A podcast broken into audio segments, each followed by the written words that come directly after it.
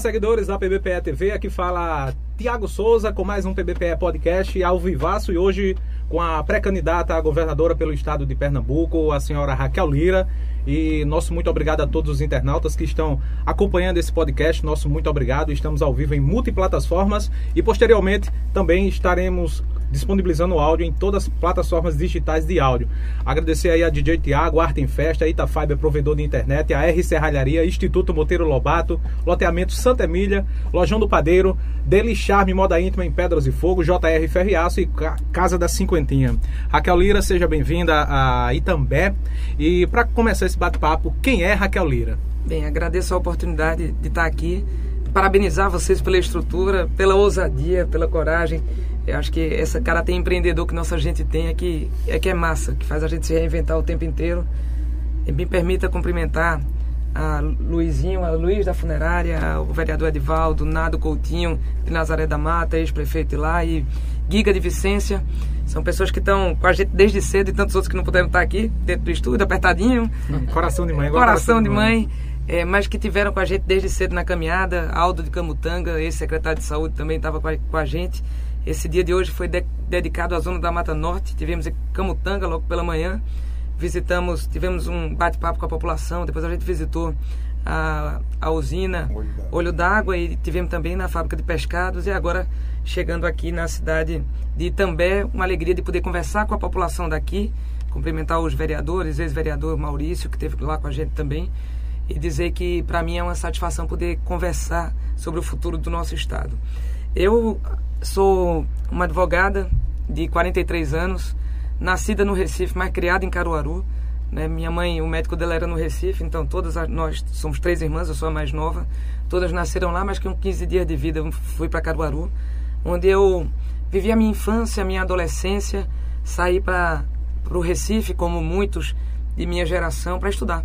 Fui fazer o segundo ano do ensino médio, fazer vestibular, cursei a Universidade Federal de Pernambuco, é, a Faculdade de Direito do Recife, ali no Parque 13 de Maio, na Praça 13 de Maio. E depois eu migrei para o serviço público, né, como advogada do Banco do Nordeste, delegada da Polícia Federal, procuradora do Estado de Pernambuco, que sou até hoje. E de 2010 para cá venho sucessivamente exercendo mandatos eletivos. Em 10 fui candidato a deputado estadual é, em 14, assumi é, a convite do governador Eduardo da Secretaria de Criança e Juventude. É, de 10 a 12, de 14 eu fui reeleita deputada estadual, tendo sido na época a mulher mais bem votada do estado. E em 16 fui convidada, convocada pelo meu povo da minha cidade para ser candidata a prefeita de Caruaru. Fui eleita em 2016, reeleita em 2020 com quase 70% dos votos e hoje estou aqui como pré-candidata a governadora. Aqui eu sou uma mulher de, de vida simples, de gosto simples, né? mãe de dois filhos, João e Nando. A gente vai celebrar o Dia das Mães no próximo domingo. João tem 12 anos, é meu filho mais velho, Nando tem 9 anos. Sou casada com o Fernando, com quem eu namoro desde os 14 anos. Nós estamos aí batendo, a, a ano que vem, 30 anos juntos. E, sou filha de seu João e Dona Messia e a gestão é, Raquel Lira em, Camp, em Caruaru. No confundo com Campina Grande, capacita, que isso é quase uma ousadia. Viu? Capacita com. É, ele capacita para disputar o governo do estado de Pernambuco? A gente tem uma trajetória de vida é, voltada ao serviço público por decisão minha desde cedo de exercer atividade pública, seja por concurso público, quando eu podia exercer como advogada, como delegada, como procurador do Estado desde 2005, depois nos mandatos eletivos que tive, o que me permitiu ao longo do tempo ter uma visão muito ampla sobre o funcionamento da máquina pública e como fazê-la girar para quem precisa. Porque a máquina, muitas vezes, como esse governo que está aí agora, ela acaba se girando para si mesmo, né? Todo mundo em si mesmado, sem preocupação de entregar serviço. E a gente, à frente da Prefeitura de Caruaru, é, fizemos hoje um, mais um ato do Pernambuco para cima, ouvindo a população aqui de També. Nós fizemos isso em 2016 em Caruaru. No dia 15 de maio de 2016, nós fizemos nossa primeira, é, não é uma assembleia, mas nosso primeiro encontro de debate sobre a vida no território da nossa cidade. A gente buscou, dividimos a cidade em vários territórios, como a gente tem feito no estado de Pernambuco, as cidades, as regiões agrupadas pelas regiões, o Recife, a região metropolitana do Recife, ouvir a população e poder construir junto com ela os caminhos para o futuro. Foi isso que a gente fez ao longo do tempo na cidade. Caruaru era uma cidade é, desunida do ponto de vista demográfico, Porque nós temos uma cidade de 380 mil habitantes, qual, da qual se serve mais de 2 milhões de habitantes no interior do estado de Pernambuco, é, 70 mil pessoas na zona rural, maior do que 85% dos municípios pernambucanos, uma área geográfica de 900 quilômetros quadrados e um sentimento muito forte de que nossa cidade tinha cidadão de primeira, segunda e terceira categoria. É, a partir do momento, do local onde nasci e vivia. O cidadão que mora na zona rural, desassistido pelo poder público, das periferias também.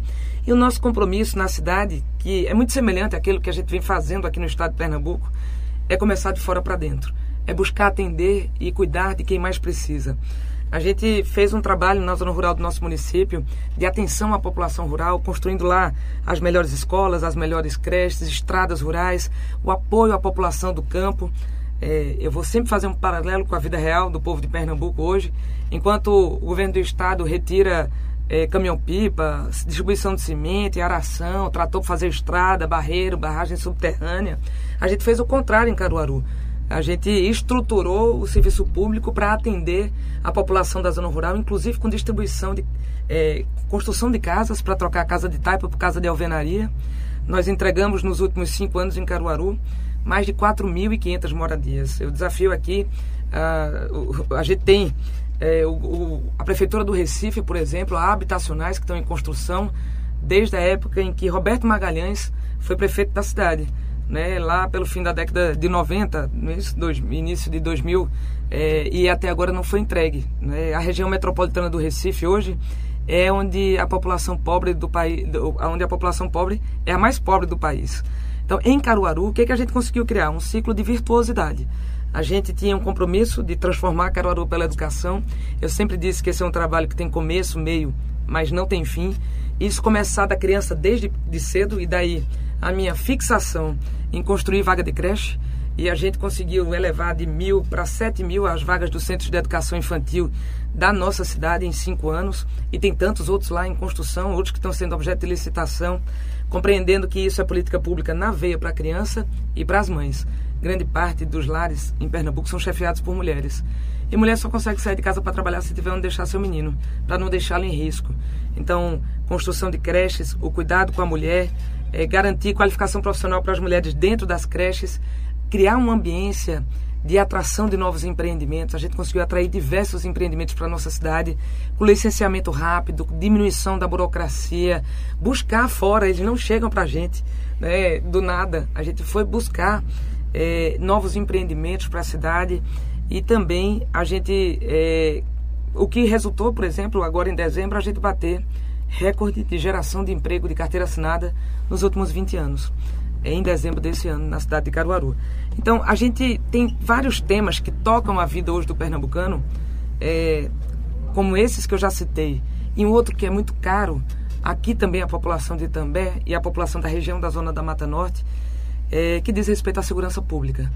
Eu, eu tenho conversado, já visitamos de, de agosto para cá mais de 120 municípios do nosso estado, e já conversamos com quase todos eles aqueles que eu não consegui visitar, eu, eu, tive com pessoas representantes de cada um desses municípios. Que a questão da segurança pública tem preocupado demais o povo do nosso estado.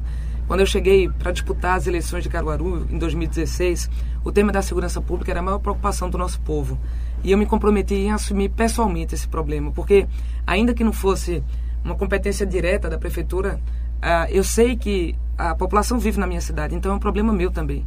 Chamamos a responsabilidade, juntamos os órgãos operacionais de polícia, trabalhamos a prevenção social, a intervenção no território, construção de espaços públicos, iluminação pública, devolução de cartões postais, postais não, não mais visitados na nossa cidade por conta da violência e a gente conseguiu reduzir em mais de 50% os homicídios da cidade dos últimos cinco, cinco anos. Esse primeiro trimestre a redução foi para além de 40% em relação ao primeiro trimestre do ano passado. Então, Tiago, se você me pergunta se a nossa caminhada me habilita para estar hoje disputando, me colocando como pré-candidata a governadora do estado, de que sim. Que a gente tem uma experiência, uma capacidade de juntar time, de fazer, de entender os anseios e as necessidades, ainda que não consigam ser expressadas pela população de cada uma das regiões, para que a gente possa superar esse momento desafiador que Pernambuco vive. Eu estou pronta para o desafio, estou andando Pernambuco para poder levar nossa mensagem para Pernambuco como um todo, conversando com o povo, como eu sempre fiz, e buscando construir um Pernambuco novo a partir de janeiro de 2023. E como é que você vê a questão da saúde no nosso estado? Como é que você, o que é que você pretende fazer caso seja eleita? Eu acho que o desabamento do teto do Hospital da Restauração fala muito sobre as condições do, da saúde do nosso estado.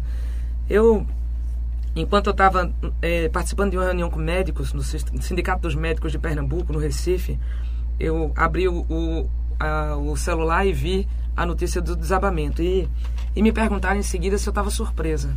Eu disse que não, porque na medida da falta de investimento em saúde ao longo desses últimos anos, qualquer hospital poderia ter sido objeto de um desassossego como aquele que aconteceu, é, salvo engano, na sala vermelha do Hospital da Restauração de Traumas, é, quando uma pessoa que estava entubada embaixo levou um banho. Né? Por sorte, não caíram, não caiu parte do gesso, do teto, em cima dele, mas é, aquilo ali podia ter acontecido no Hospital Regional do Agreste, no Hospital Otávio de Freitas, no Barão do Lucena, no Agamenon Magalhães. A gente tem uma série de hospitais da rede pública do estado de Pernambuco que não tem sequer os serviços retomados após a queda a, da segunda onda de Covid. Né? Eu fui prefeita de Caruaru até dezembro, a, desculpa, até abril agora desse, desse ano, e a gente começou a retomar as cirurgias eletivas em junho do ano passado, junho, julho, é, os exames em agosto, a gente estava com tudo já, já tinha voltado a funcionar. Eu tenho uma lista de diversos exames, cirurgias, atendimentos especializados que no estado de Pernambuco simplesmente não voltou. Então a gente tem aí um acúmulo de demanda gigantesco, não só dentro dos hospitais, mas fora dos hospitais, esperando um atendimento. É, isso só, só vira o jogo se você colocar como prioridade que vai resolver as filas. Por exemplo, vou citar uma coisa simples, citada pelos próprios médicos. Quando meu pai foi governador do estado, sucedendo Eduardo Campos, ali no final de 2014, ele montou é, o bloco de cirurgia funcionando 24 horas. Você sabe que o bloco de cirurgia, a partir de 5 horas da tarde, nos hospitais grandes do Recife não funciona, a parte deles não funciona. Então, a gente tem aí um acúmulo de cirurgia, ao mesmo tempo você não tem um bloco cirúrgico girando o tempo inteiro. Tem que ter uma decisão e a liderança do governador fundamental para poder mudar a questão da saúde pública. Em Caruaru, a gente tem a maior rede de saúde pública do interior do Nordeste brasileiro a gente tem a maior relação médico-paciente de Pernambuco. Nós temos quatro unidades de pronto atendimento, dois hospitais, 73 equipes de saúde da família, uma maternidade que faz 300 partos por mês. Inauguramos uma nova maternidade, agora ela está mudando de lugar, vai ter a capacidade de 400 partos por mês. E a gente, desde cedo e desde sempre, saúde como prioridade, porque a população mais vulnerável utiliza, e que é a grande parte da, da nossa população, utiliza o serviço público de saúde. Você pode ir a qualquer unidade de saúde nossa, tá lá estão lá os medicamentos, os insumos, tudo funcionando da maneira adequada. Enquanto muitos municípios, ao longo do tempo, reduziram a sua rede, a gente continua ampliando o serviço. Em março, inauguramos mais é, duas unidades duplas de saúde da família para cobrir áreas descobertas na, é, no município de Caruaru. Então, é, a decisão política, governar é fazer escolha o tempo inteiro é, você eleger prioridades. Porque o dinheiro, obviamente, não dá para tudo. Mas eu não consigo compreender um governo que diz que tem 8 bilhões de reais em caixa e faltar insulina para entregar às pessoas diabéticas ao longo dos nossos municípios inteiros. É inconcebível que se tenha dinheiro para reformar o hospital e os, os, hospitais não sejam reformados. Que se tenha dinheiro para fazer é, pactuação, credenciamento, o que quer que seja, para dar vazão às cirurgias, especialmente de trauma, é, que estão que fazem as pessoas é, se colocarem aos montes nos corredores dos hospitais, em macas, em cadeiras, os, os, acompanhantes deitados no chão em cima de papelão. Não me diga que, que isso não se, se for colocado como prioridade de um gestor, essa situação pode mudar sim. A gente tem um exemplo de Caruaru, a gente não alugou um hospital de campanha nós estruturamos a nossa própria rede para atender a Covid. O nosso hospital já tinha reformado ele inteiro quando a Covid veio. Bastou eu direcionar ele para poder atender Covid. Coloquei leito de UTI, destinei as nossas UPAs para UPAs respiratórias. Comprei respiradores a um preço médio, Tiago, de 25 mil reais. A gente sabe que teve gente é, inclusive do PSB, que comprou respirador que nem chegou, não era de humano, a 250 mil reais, a 300 mil reais. A gente. E hoje, veja só, lá no Hospital Mestre Vitalino, que atende o interior do estado, é, um hospital inaugurado ainda quando meu pai foi. É, concluiu o governo de Eduardo, no final de 2014, tem um hospital de campanha montado. Eu passei lá, um hospital de campanha para atendimento de Covid, sendo que não tem paciente internado lá.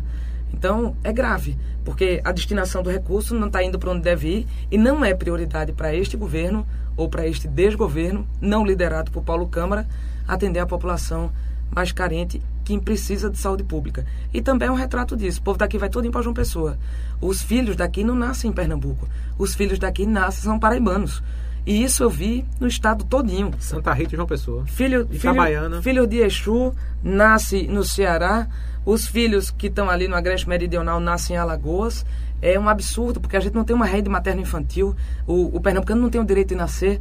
A mãe fica angustiada, entra numa ambulância e vai-se embora para o meio do mundo, passar cinco, seis municípios, é, sem saber onde vai ter seu filho, colocando em risco a sua vida e o risco de seu filho também ou perder a vida ou ser sequelado.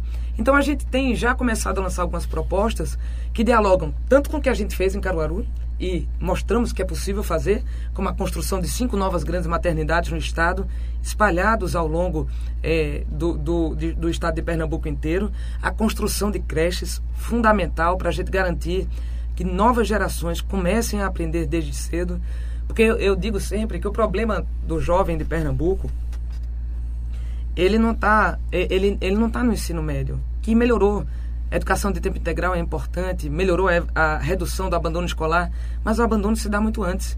Porque os meninos que chegam no ensino fundamental, no ensino fundamental 2, sobretudo, que não sabem ler nem escrever, muitas vezes porque não tiveram atenção à educação com qualidade desde cedo, ele larga a escola. Você sabe disso. Atenção de base, né? A atenção de base. A criança na creche, ela, é, se ela é, vai desde cedo para a creche, com 5, 6 anos ela está lendo, está escrevendo, compreende as outras disciplinas e aí vai ter uma vida adulta de independência.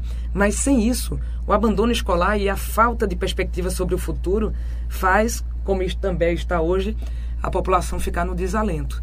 É, Tiago, é possível fazer diferente. Pernambuco já tem um sentimento de mudança muito forte no seu coração. O pernambucano quer mudar, mas precisa mudar para algo que seja seguro, porque para alguém é, que tenha capacidade de fazer, já experimentado, com resultados colocados.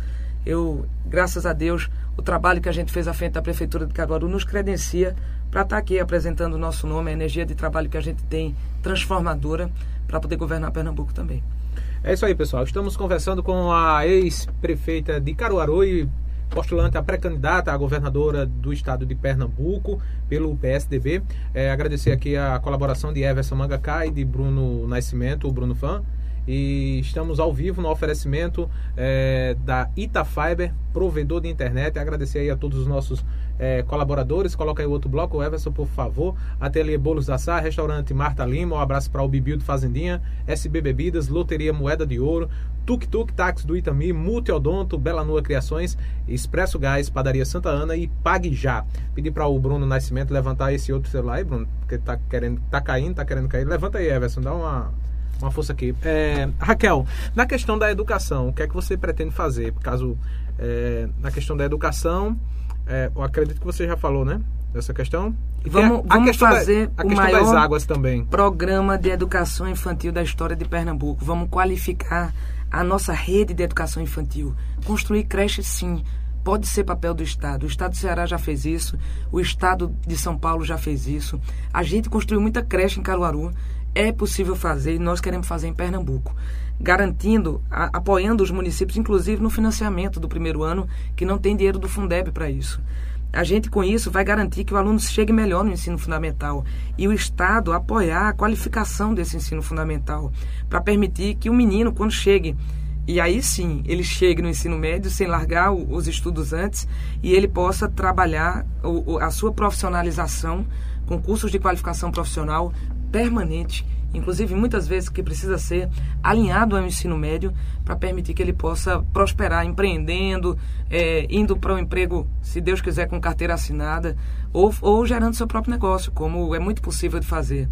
É, e, e fazer isso é também decisão política, porque eu podia ter me contentado com o que existia na rede pública de Caruaru. Mas a gente viu que precisava, sim, começar desde cedo.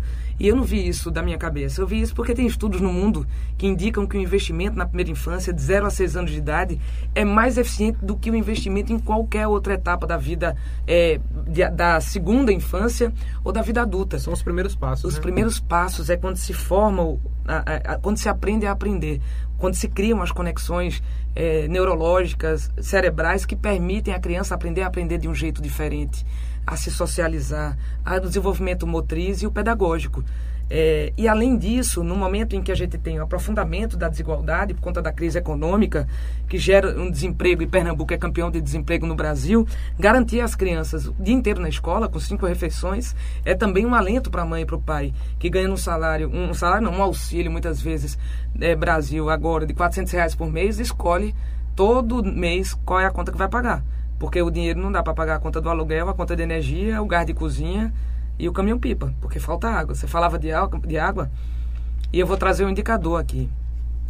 Pernambuco é o segundo estado é, pior do Brasil para entrega de água na torneira da Casa do Povo. Quer dizer que a gente só perde para o Acre.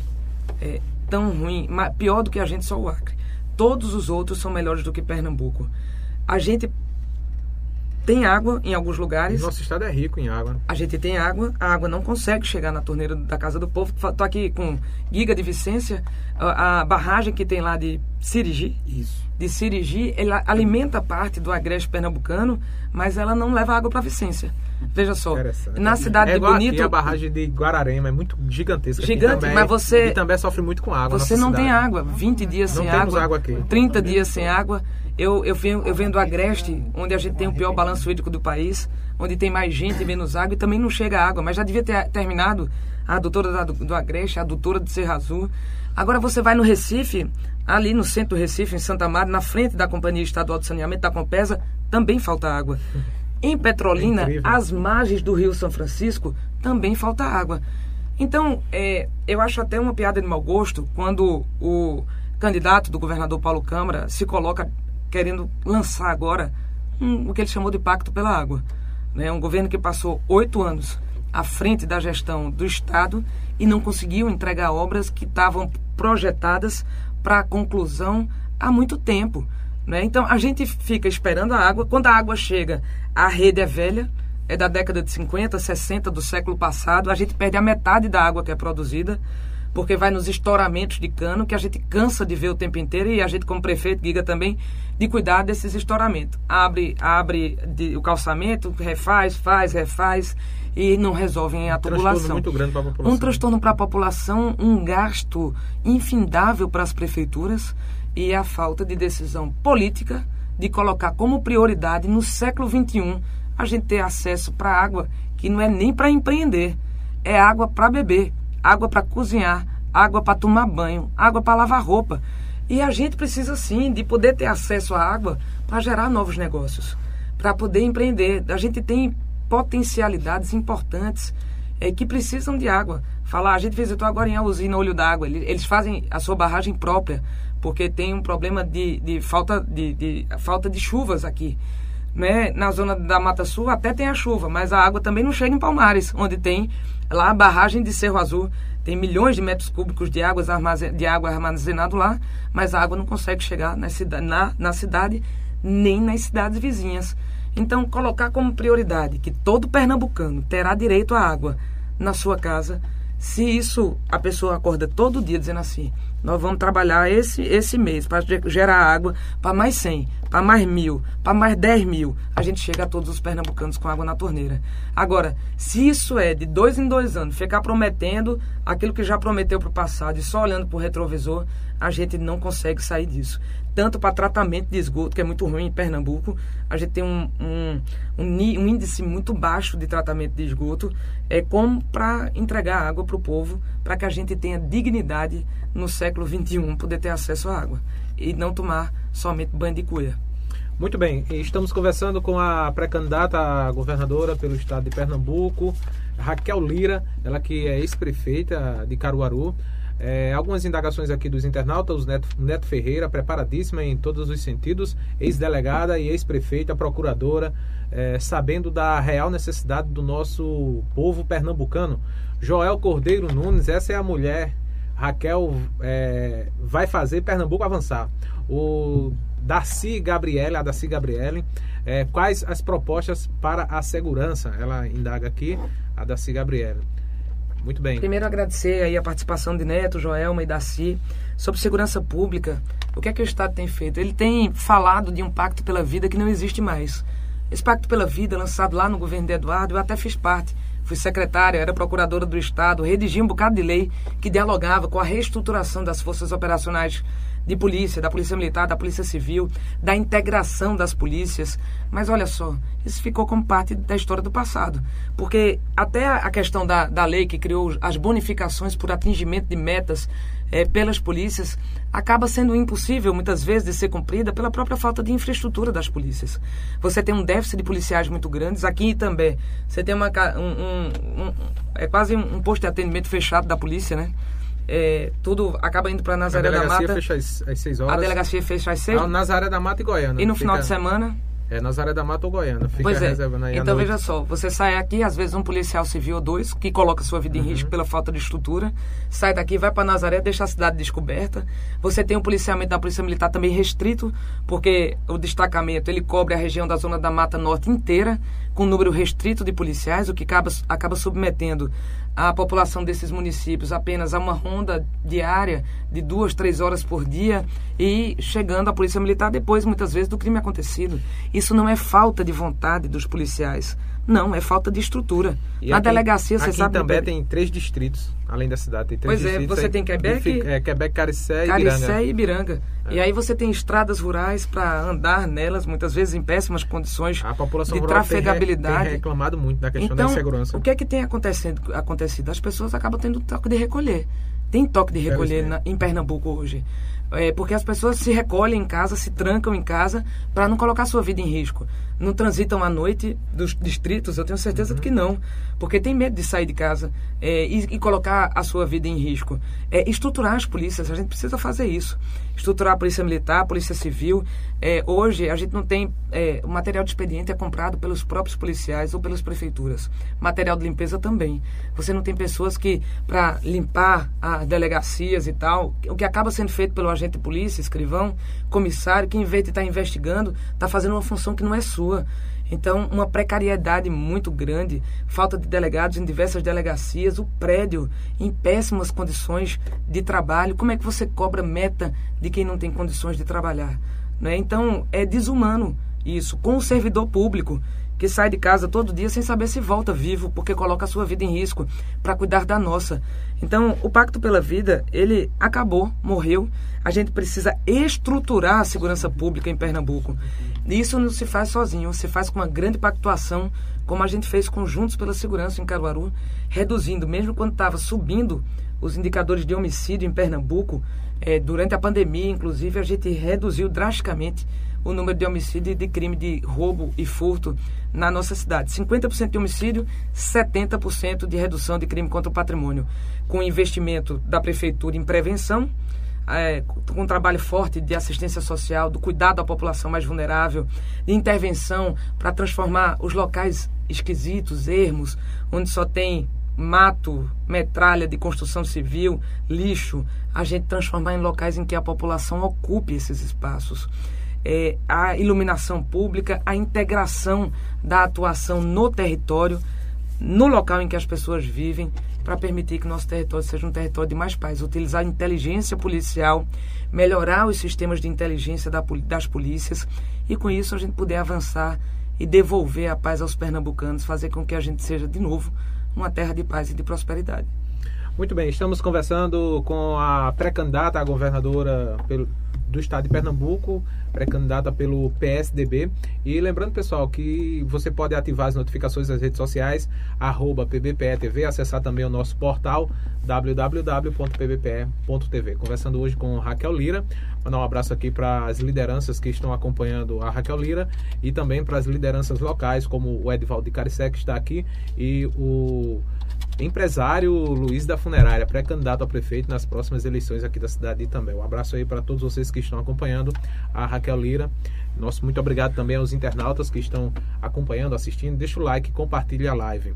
É, Raquel, um problema muito grave também no estado de Pernambuco é a questão da mobilidade, né? Para se deslocar de, um, de uma cidade para outra é complicado, né? Principalmente As... da, do interior para a capital. É isso, a infraestrutura da nossa malha viária, as nossas rodovias estão um desastre. Para você ter ideia, Tiago, das 10 piores estradas do Brasil, isso dito é, pela Confederação Nacional de Transporte, três delas estão em Pernambuco.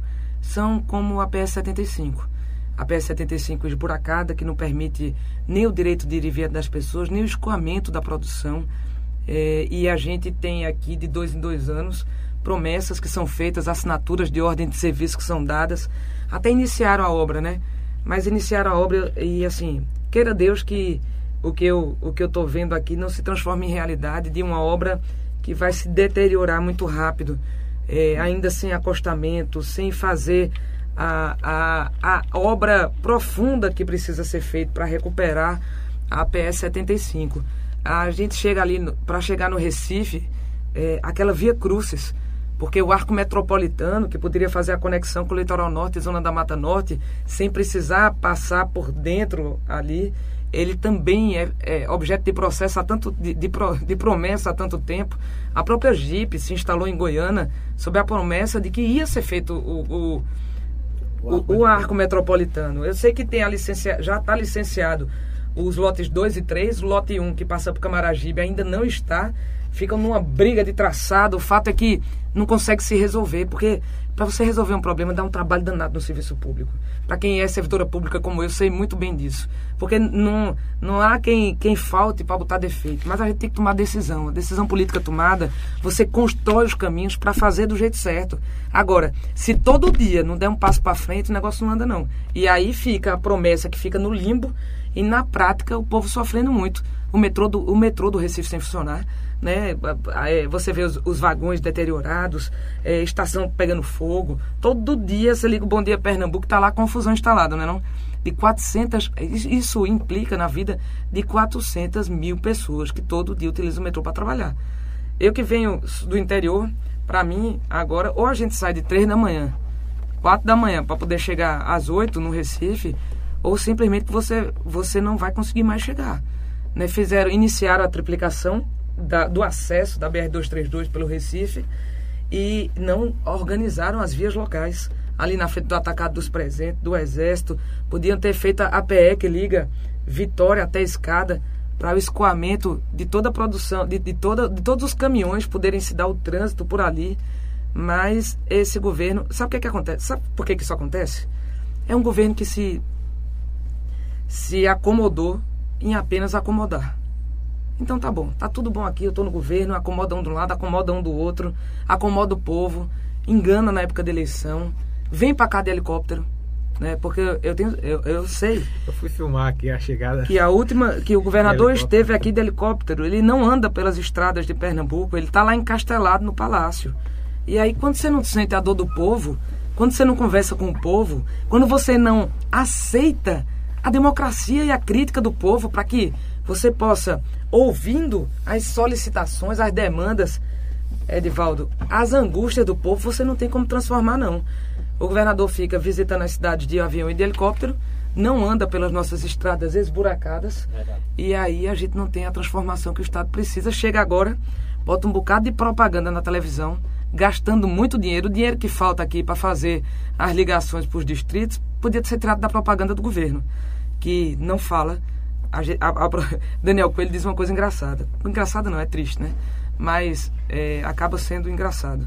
Ele disse que queria viver no estado da propaganda do governo na televisão.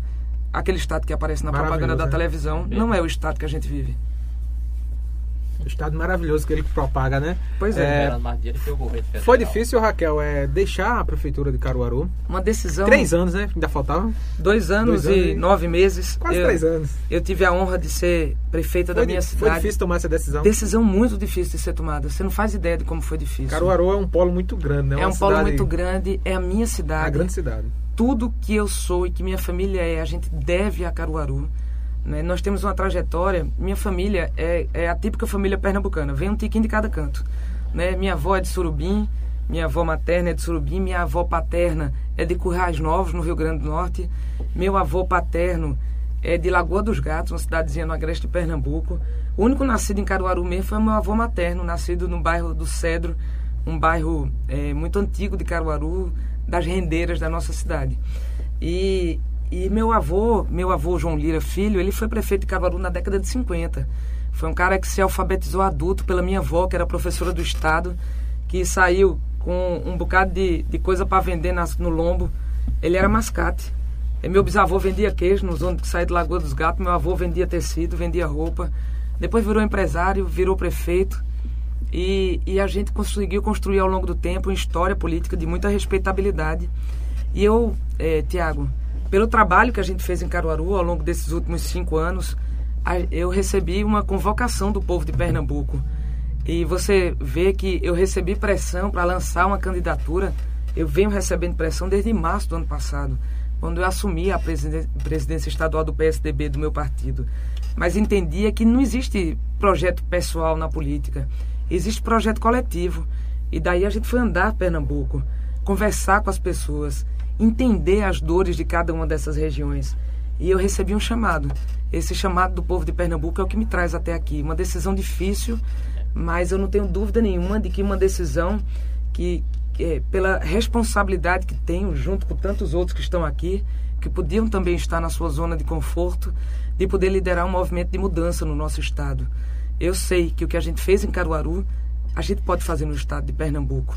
Eu sei que a gente pode devolver Pernambuco para o seu para o seu papel de líder regional e de referência nacional. Porque é, a gente sabe como sonhar, como ouvir, como construir projetos, tirar o projeto do papel e transformar a vida das pessoas onde elas vivem. E é isso que a gente quer fazer para o nosso Estado. Muito bem, estamos conversando com a pré-candidata governadora pelo estado de Pernambuco, ela que é do PSDB, Raquel Lira, ex-prefeita de Caruaru. É, o que é que Raquel Lira gosta de fazer nas horas vagas? O que é que você, saindo da política um pouco, o que é que você gosta de fazer? É, como é Raquel Lira em família, com os filhos, enfim. É bem... O seu hobby, tem um hobby também, o que é que você gosta? Eu, eu tenho descoberto ultimamente que eu, eu, eu tinha comprado um ingresso para um show em, em, em janeiro desse ano, agora em maio que aconteceu. Eu sou fã da cantora Marisa Monte. E, e tinha comprado o ingresso, eu tinha visto um show dela, sei lá, 25 anos atrás. E, e eu comprei o ingresso, né? Vou, vou, pegar essa oportunidade e eu vou. Não tá danado que eu não consigo ir agora. E descobri, meu Deus, que eu não sabia nem qual era a roupa que a pessoa vestia para sair para um show. Então. A... matuta. É, matuta e assim, a, é, ser prefeita é um negócio tão intenso. É, né? Não tem tempo para nada. Não tem tempo para nada. E agora, eu lhe digo, o tempo que eu tenho livre, eu gosto de estar com minha família. Eu tenho dois filhos pequenos. Pequeno não, né? João já está maior do que eu, está quase tamanho de Giga. É, mas eu tenho dois filhos que são crianças e pela, pela, pelo olhar de mãe é sempre criança. É, eu adoro estar com minhas irmãs, com meu marido, com minha mãe, meu pai. É, de assistir série, série na Netflix. Eu gosto de ir pro cinema, mas tenho ido muito pouco. Né? Gosto de sair para conversar, para encontrar amigos, ir para casa da minha irmã, no terraço da casa dela. É isso que eu gosto de fazer. Quando dá tempo, eu, eu tenho até. Eu morei em Recife por muito tempo, trabalhando como deputada, procuradora. Eu tenho um apartamento no Recife, mas fechado. No Recife, não, em Jabotão. É, mas fechado. No, eu vou abrir agora, é, é, porque é dia das mães, eu vou almoçar com minha avó hum. no Recife. Minha avó tem 95 anos, dona Lindalva, lúcida, graças a Deus. E a gente vai almoçar com ela. Mas assim, horas vagas é estar com a família. É, é, agora eu gosto muito de assistir séries de Netflix. De vez em quando eu me vicio numa, fico maratonando, feito uma doida.